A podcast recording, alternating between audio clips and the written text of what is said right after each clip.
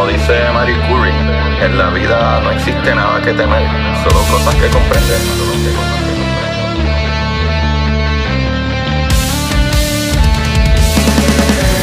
Recuerden correr y buscar la manera de aprender que más le divierta.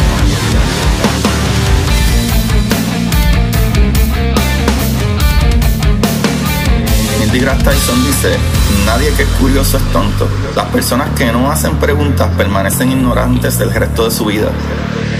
Y para ustedes, esto es curiosidad científica.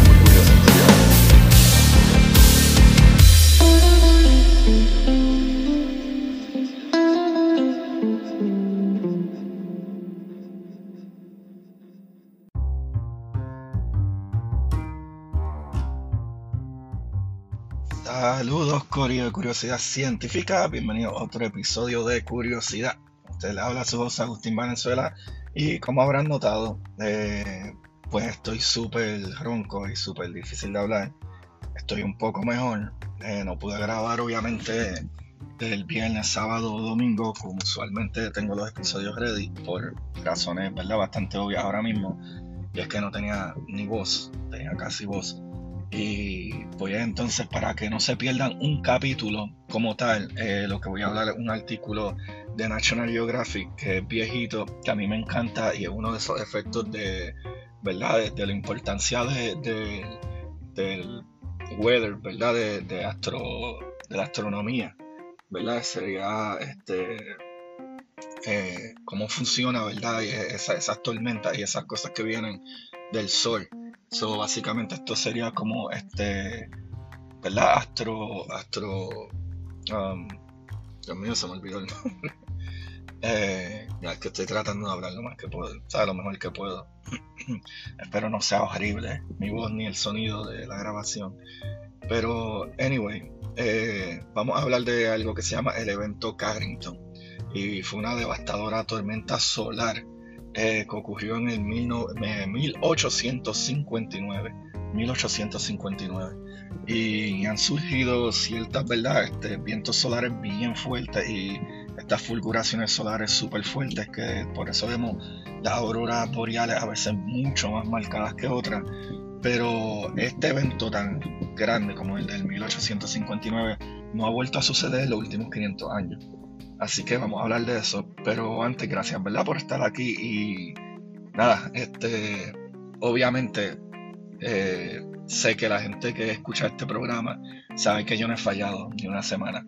Pero déjenme saber si les molesta o no les molesta que tome una semana, eh, ¿verdad? Libre o que publique algo más después si todavía estoy con esta voz, que verdad que estoy enfermo. Pero nada, no, que, ¿sabes? Como pude hacerlo, olvídate vamos a meterle.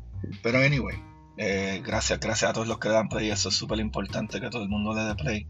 Y número uno y número dos, compartan estos capítulos, que esto es algo gratuito, algo que yo hago porque me importa que la gente, ¿verdad?, cree esa curiosidad y se motive a aprender.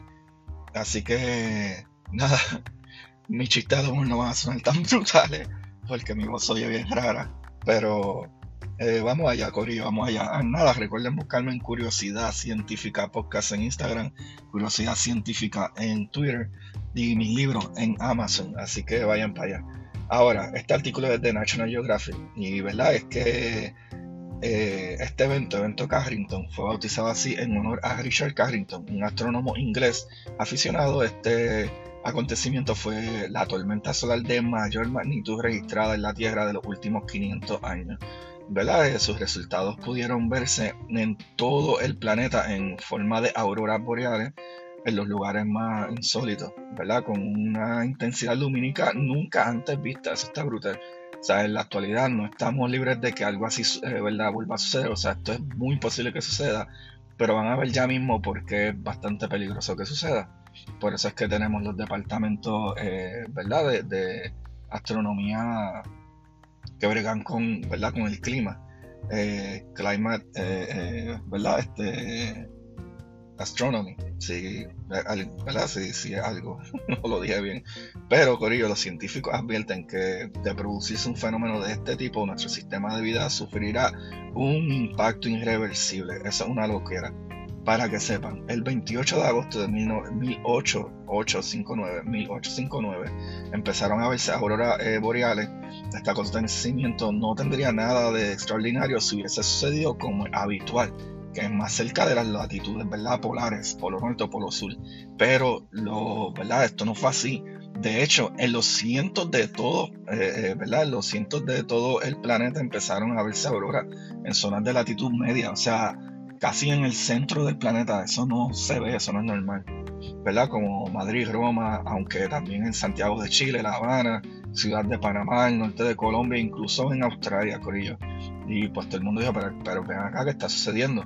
Pocos días después, durante la mañana del 1 de septiembre de 1859, el astrónomo inglés Richard Carrington, ¿verdad? Por eso el nombre de Carrington Effect, pudo ver una eh, ¿verdad? explosión de luz blanca en la superficie del Sol. Entonces apuntó su telescopio hacia él, eh, Astro Rey desde el jardín de su casa eh, londinense, ¿verdad? En Londres, para intentar estudiar las oscuras y extrañas manchas que recorrían la superficie. De repente, mientras observaba, Carrington vio dos enormes llamaradas de luz blanca, ¿verdad? Que despidieron una energía equivalente a más de 10 mil millones de bombas atómicas. Eso es una loquera. Cinco minutos después, había desaparecido, pero 17 horas más tarde los efectos de aquellas llamaradas se harían visibles en la Tierra, provocando la tormenta solar más violenta registrada en nuestro planeta Corillo de los últimos 500 años. De los últimos 500 años, ¿verdad? La noche se convirtió en día, o sea, la gran eyección de masa coronal o llamarada solar del año 1859, conocido con el nombre del evento Carrington, provocó el colapso de la tecnología disponible en aquel momento.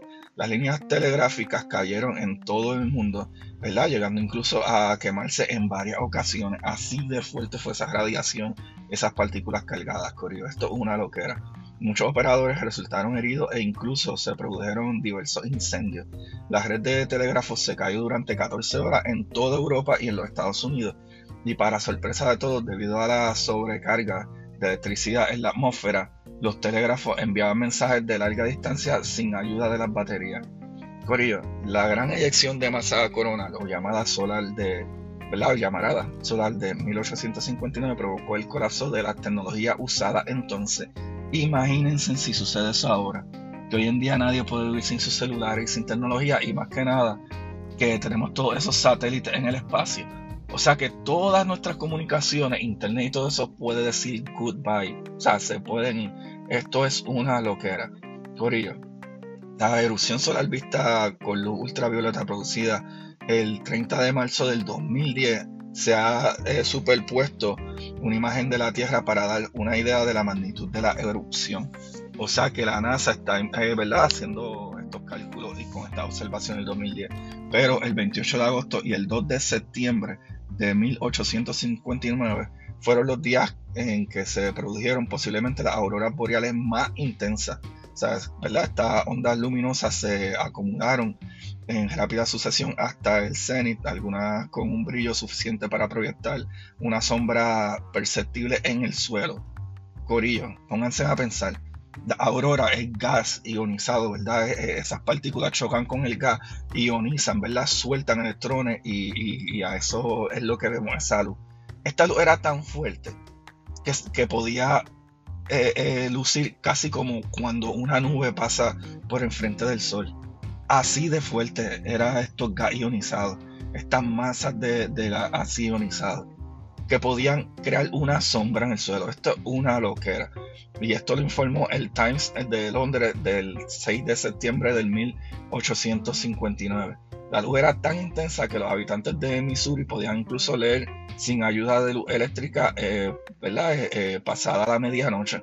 Según informó el periódico Weekly West, incluso los ¿verdad? mineros que buscaban oro en las montañas rocosas se despertaron y al ver la luz, pensando que había amanecido un día nublado, se levantaron, prepararon café, eh, tocino y huevo a la una de la madrugada, pensando que ya esto era así. Pero esto es una, o lo que era, si tú te pones a pensar, el evento Carrington, eh, ¿verdad? Desencadenó una violenta tormenta geomagnética en la Tierra provocada por una ¿verdad? eyección de masa coronal que arrastró el planeta con ráfagas de nubes de plasma sobrecalentado a gran velocidad. Cuando esos estallidos, Corillo, golpearon la magnetosfera, ¿verdad? el campo magnético que nosotros tenemos, eh, eh, ¿verdad? cuando golpearon la magnetosfera terrestre, provocaron las auroras boreales que fueron visibles en todo el planeta. Corillo, para que tengan idea de cuán devastadoras pueden ser estas tormentas. Pero el evento Carrington no ha sido la única tormenta solar, ¿verdad?, de que tenemos constancia en nuestro planeta, aunque sí la más potente registrada en los últimos 500 años. En realidad ha habido otra, ¿verdad?, alguna incluso más violenta. Al parecer durante los años 774 eh, y 775, bajo el reinado de Carlo Magno, se produjo una eyección de masa coronal 10 veces superior a la de 1859. De hecho, los estudios han podido constar de que eh, el acontecimiento produjo un aumento de los depósitos de carbono, ¿sabes? carbono 14 en los anillos de los árboles. Y eso está brutal que nosotros podamos registrar eso viendo, ¿verdad? El interior de los árboles sabes que eso es igual que como en, ¿verdad? en el hielo, como en la Antártica o etcétera, tú puedes excavar y más abajo puedes ver qué tipo de contenido de dióxido de carbono existía en aquel momento, ya que quedaba atrapado ahí dentro, pues de esta misma forma funcionan los árboles. Esto es una loquera. Así que ya en el siglo XX, en 1800, 1989, ese fue el otro día, una tormenta mucho más débil dejó sin luz a la ciudad de Quebec durante nueve horas o sea que una tormenta mucho más débil hizo eso. Imagínate una tormenta igual que la del 1859. Todo el planeta probablemente va a sufrir y nos vamos a quedar sin un montón de tecnología. Esto es una loquera. Pero también en 1998 otra tormenta inutilizó un satélite dejando fuera de servicio miles de cajeros automáticos en los Estados Unidos. Asimismo, el 23 de julio del 2012, la Tierra se libró por muy poco del impacto de otra potente llamarada solar el proyectil, ¿verdad? procedente del Sol, impactó en el lugar de la órbita en que se encontraba la Tierra siete días antes. Qué suerte que no estábamos ahí. Según ha explicado, ¿verdad? El físico, eso lo explicó el físico Jorge Eiras, profesor de física de la Universidad de Vigo. Esto es una loquera, Corillo. Y la verdad es que, eh, nada, voy a dejar el capítulo ahí, porque si me molesta mucho la garganta, pero nada, eh, espera hasta hoy a ver si está un poco mejor para hacerle un capítulo y pues como ven, no estoy tan mejor. Por lo menos no me molesta tanto y por lo menos puedo hablar. Pero no quiero forzar más la voz para que se, ¿verdad? se me vaya mejorando. Así que gracias, mano. Gracias a todos los que escuchan esto. Gracias por darme tanto cariño. Gracias por ¿verdad? Eh, eh, seguir aquí semana tras semana. Mi nuevo libro, La Exploradora Draco, ya está afuera. Por favor, denme el apoyo para que cositas como esta, como, como hasta grabar sin voz, sean posibles de verdad que nada, como quiera, aprecio un montón. Gracias por todo lo que hacen, gracias por sus mensajes bien bonitos y gracias a todos los que escucharon el Puestos para el Problema de la semana pasada que estuve ahí con Jonathan Lebron. Y se les quiere un montón, gracias por todos esos mensajes de cariño. Eh, nada, como dije, ese artículo era de National Geographic. Está en español completamente, pueden chequearlo ahí. Número uno. Y número dos, búsquenme en todas las redes sociales como Curiosidad Científica Podcast. Y vayan a YouTube, por favor, y síganme en YouTube, aunque no lo escuchen, así me van ayudando.